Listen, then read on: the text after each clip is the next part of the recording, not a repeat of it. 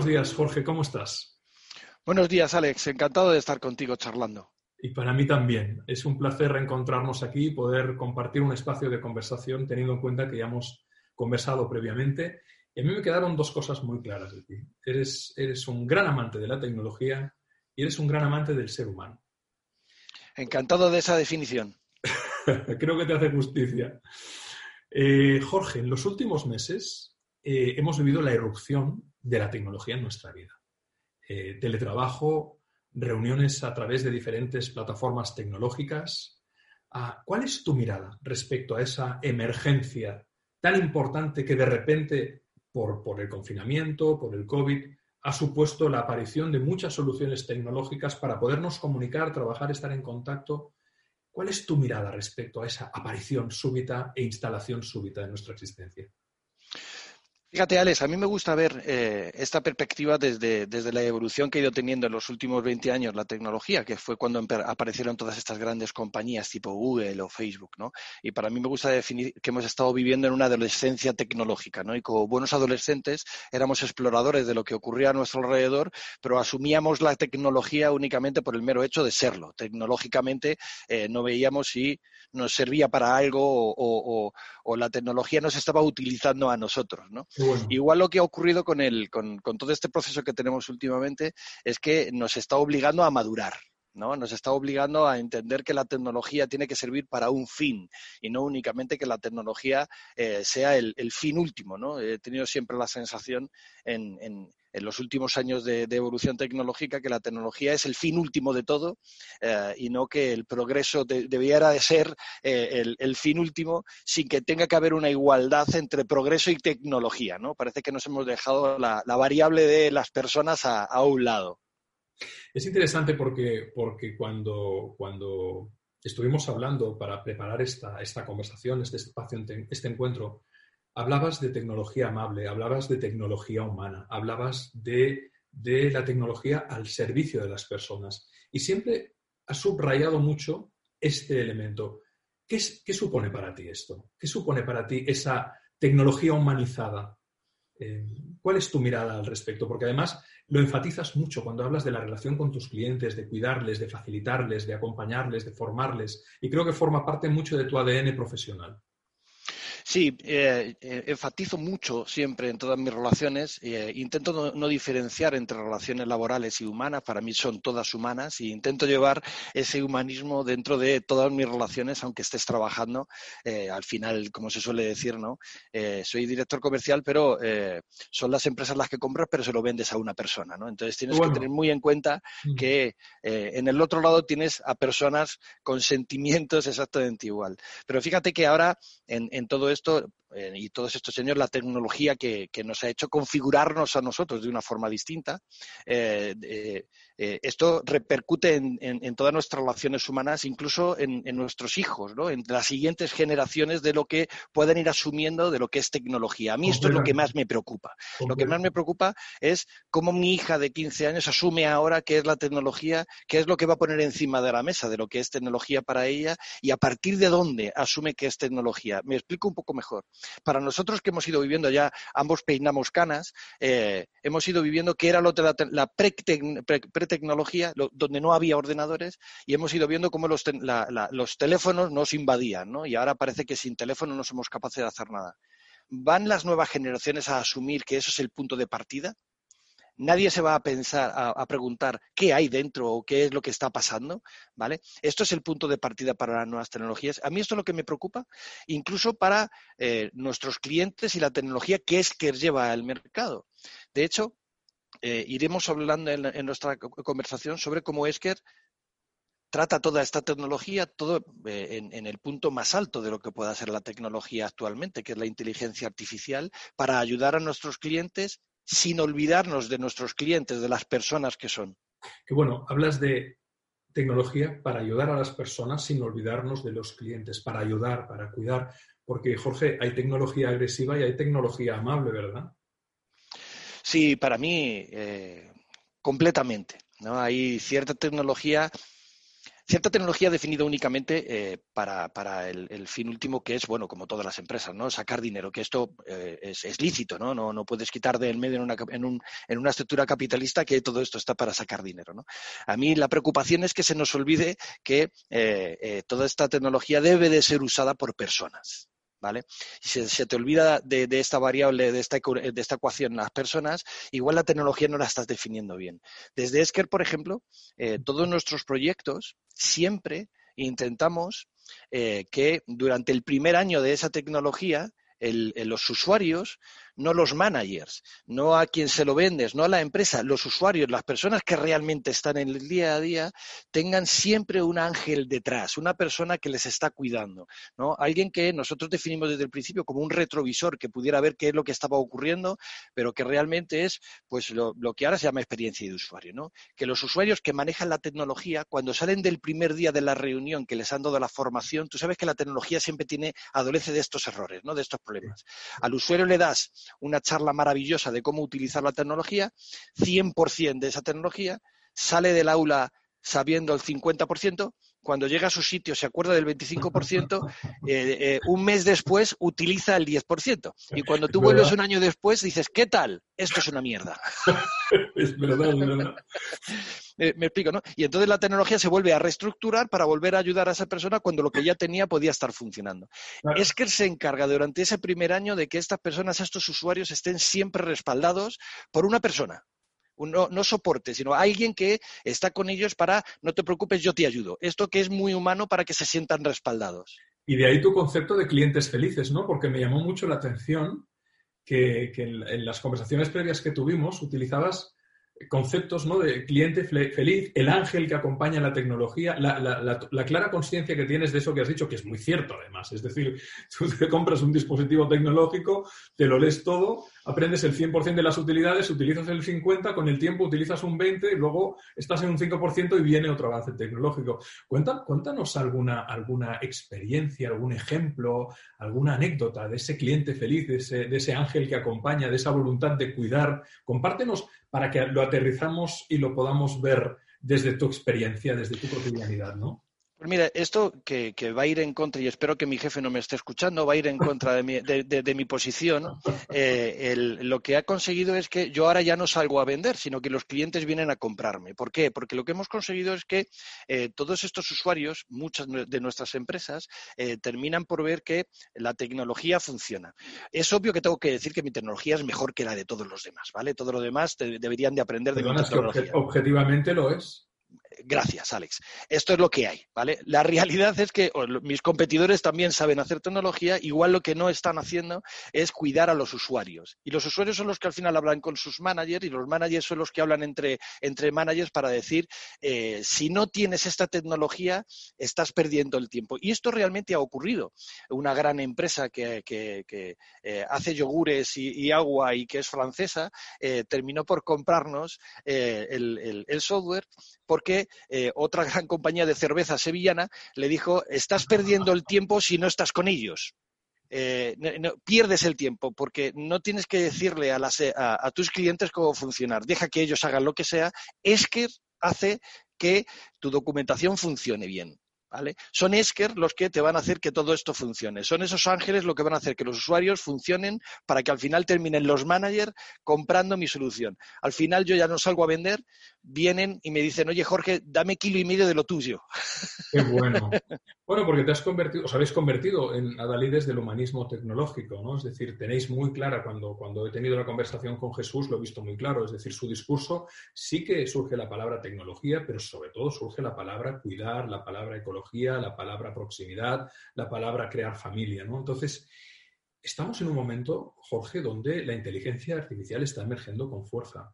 Tú hablabas también el otro día con mucho tino de la inteligencia colaborativa, ¿no? Inteligencia artificial sí, pero sobre todo inteligencia colaborativa.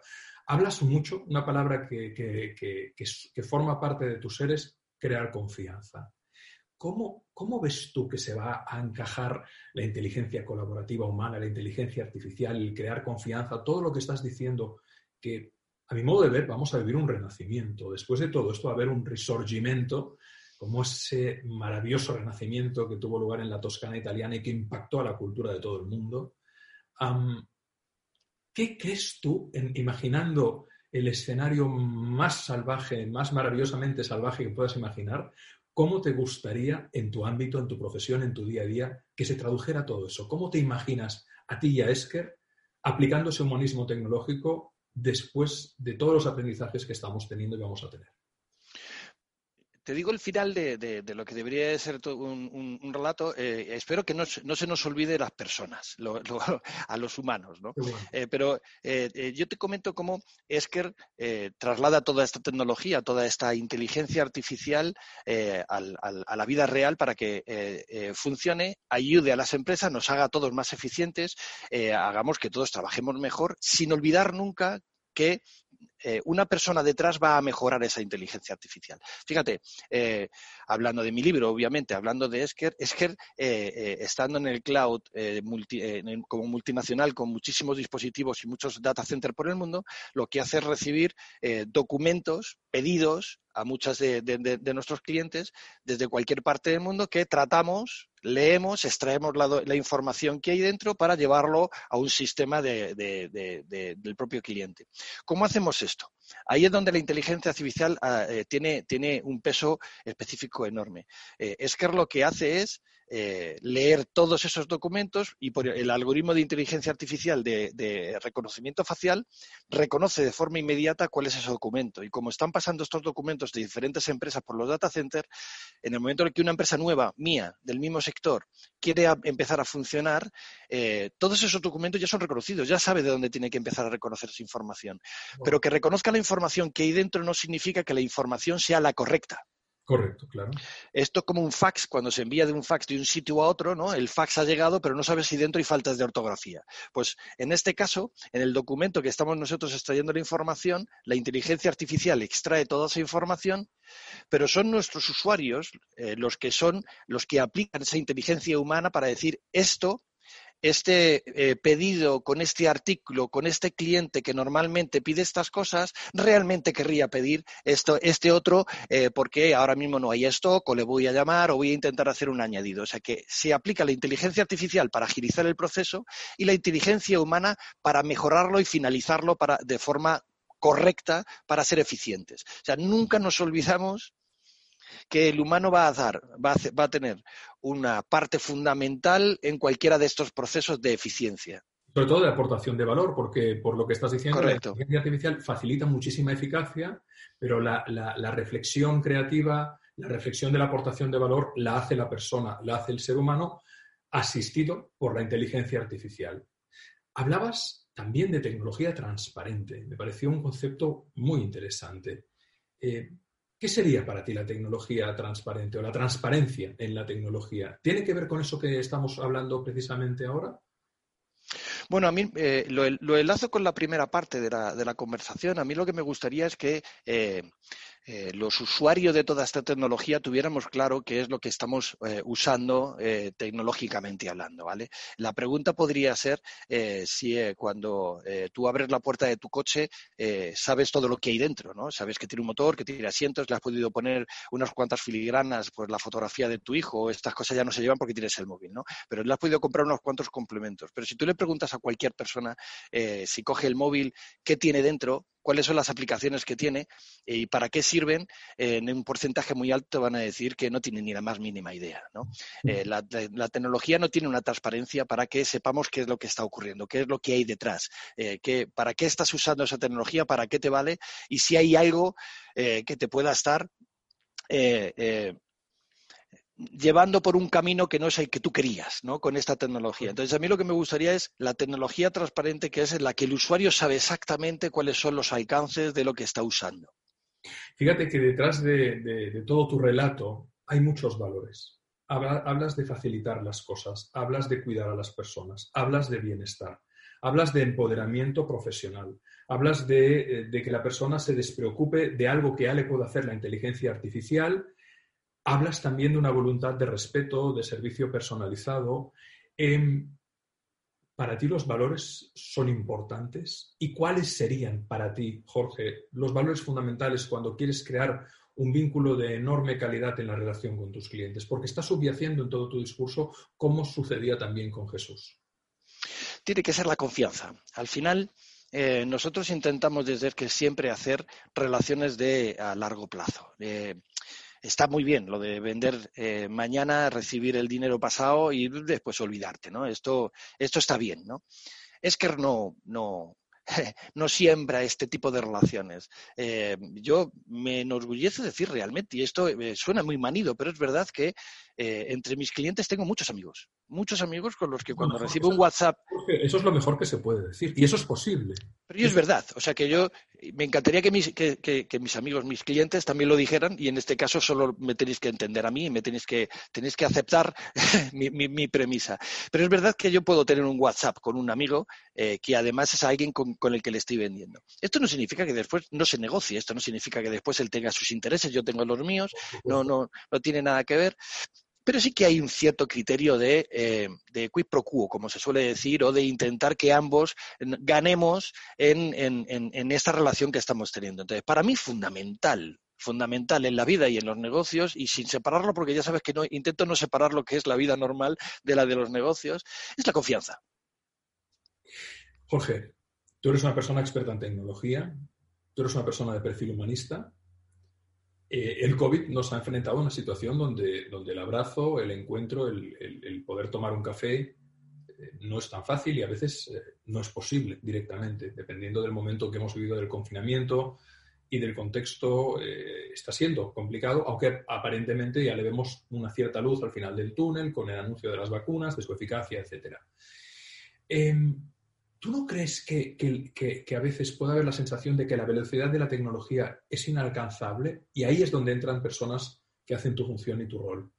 ¿Cómo, podemos hacer para que esa velocidad que puede parecer que nos puede superar eh, se morigere, se perciba más asumible? En ese sentido, ¿qué cosas haces tú y tu equipo y Esker para acompañar? Entiendo que tenéis conversaciones a menudo, hacéis formación, pero cuéntame, cuéntame más en detalle cómo, cómo calmáis a aquel al cual la tecnología le puede abrumar por su velocidad, por su innovación, por su emergencia súbita. ¿no? Bueno, vuelvo, vuelvo a recalcar la parte de eh, estos ángeles que tenemos o estas personas que están cerca de, eh, nuestros usuarios para ayudarles, ¿no? para calmarles. Pero fíjate que eh, siempre he visto la tecnología como una goma que se iba separando o que iba, se, iba estirando demasiado, estresando demasiado desde las personas normales hasta la tecnología más puntera. Esto al final pues, va a haber un momento en el que va a soltar y nos va a dar la, la goma en la cara. Para mí la solución, y Esker también lo promueve, son son las nuevas generaciones, los, nuevos usuarios próximos que vayamos a tener en la tecnología son los que deben de tener una, conciencia completamente distinta de, lo que está ocurriendo alrededor de todo esto. Fíjate que para mí, eh, eh, estábamos hablando todo el rato de lo de los valores, para mí es tan importante todo esto de la tecnología, que llevo 30 años con ella, y los valores, que eh, yo, como decía antes, tengo una hija de 15 años a la que le he escrito un libro sobre todo lo que hay alrededor de la tecnología, todas mis vivencias sobre esto te quería preguntar, cuéntanos. Pues yo, este libro, eh, aprovecho eh, y, como umbral he venido aquí a hablar de mi libro. Esto es una cosa que tenía que decir, obviamente. Tú tienes muchos, pero yo solo tengo uno, entonces tengo que comentarlo. Fantástico. ¿Tú ya, tú ya has tenido una hija, has escrito un libro, has plantado un árbol. Eh, sí, pero ya sabes que lo, sí, sí, también, pero ya sabes que lo difícil, lo difícil no es eso, lo difícil es, lo difícil es que escribir el libro, que lo lean que el árbol crezca y educar a tu hija. Bueno, pero eso es un perunto, querido Jorge. De momento ya tienes las tres, las tres cosas, ¿no? sí, sí, sí, Háblanos de este libro. ¿Y, por qué? qué? bonito que lo hayas querido. Yo todos, casi todos mis libros los he dedicado a mis hijos también, porque, bueno, son lo más importante de, de la vida de uno, pienso personalmente, ¿no? Háblanos de ese libro. ¿Qué le cuentas? ¿Cómo se llama tu hija? Mi hija se llama Daniela. Y, eh, eh, y, y, como buen adolescente, eh, el libro no lo ha leído, no lo ha terminado de leer. Esto le duele. sí, sí. Esto le duele. Adelante, sí, te lo digo por experiencia. Sí, estoy seguro de ello. Le, duele cuando lo digo, pero como buen adolescente siempre, siempre va en contra, está en, en, ese momento de monosílabos, solo dice no y sí a cualquier cosa. ¿no? pero sí que le ha gustado a muchos porque lo que intento es trasladarle los consejos de lo que yo he vivido 30 años de tecnología para que ella entienda qué significa la tecnología y que la tecnología no lo es absolutamente todo. ¿no? En los últimos años tenemos esa sensación de relato de tecnología igual a progreso, todo tiene que pasar por ahí. Y yo lo que quiero es que se quite eso de en medio, que entienda que la tecnología es algo más que tiene que entender muy bien qué, es, qué significa y cómo incorporarla a su vida, y no al revés, porque lo que ocurre es eh, que, ya la llevan incorporada de serie, no, no, tienen que elegir, no pueden elegir absolutamente nada. Entonces yo en el libro lo único que hago es trasladarle eh, eh, todos los mensajes que para mí han sido fundamentales en mi vida y que a día de hoy me han convertido en lo que soy, trabajando con, la, con personas, que no olvide que detrás de todo esto hay personas, que la tecnología tiene que ayudarnos y no el fin último debe de ser la tecnología, ¿vale? Al final, eh, siempre le, comento que eh, si, seguimos utilizando la tecnología, o más bien la tecnología nos sigue utilizando a nosotros eh, por una comodidad supuesta en el día de hoy, vamos a hacer esclavos a todos nuestros hijos de la tecnología. Nunca van a saber cómo utilizarla. Por lo que dices, lo importante no es la tecnología en sí, sino las soluciones que aportan en la mejora de la vida del ser humano esa tecnología. Entonces, a partir de esa reflexión, que también forma parte de tu ADN profesional espiritual,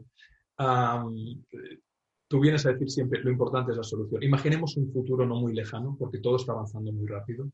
¿Cuál sería tu deseo? ¿Cómo te gustaría que fuera esa nueva tecnología que tú vives en tu cotidianidad, aportando soluciones a tus clientes, con, ese, con esos ángeles que les acompañan, con esa voluntad de servir, de crear confianza, de estar cerca.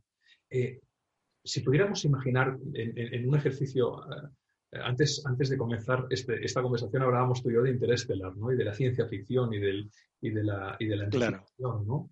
Eh, escribamos una breve novela de anticipación, Jorge, eh, ¿cómo te gustaría que fuera la tecnología dentro de un tiempo que tú pudieras trabajar, manejar para ponerla al servicio de tus clientes? Pero no solo la tecnología, qué tipo de servicios. Vamos al ideal de tu imaginación en tu profesión. ¿Cómo te gustaría que fuera si se pudiera enunciar muy brevemente?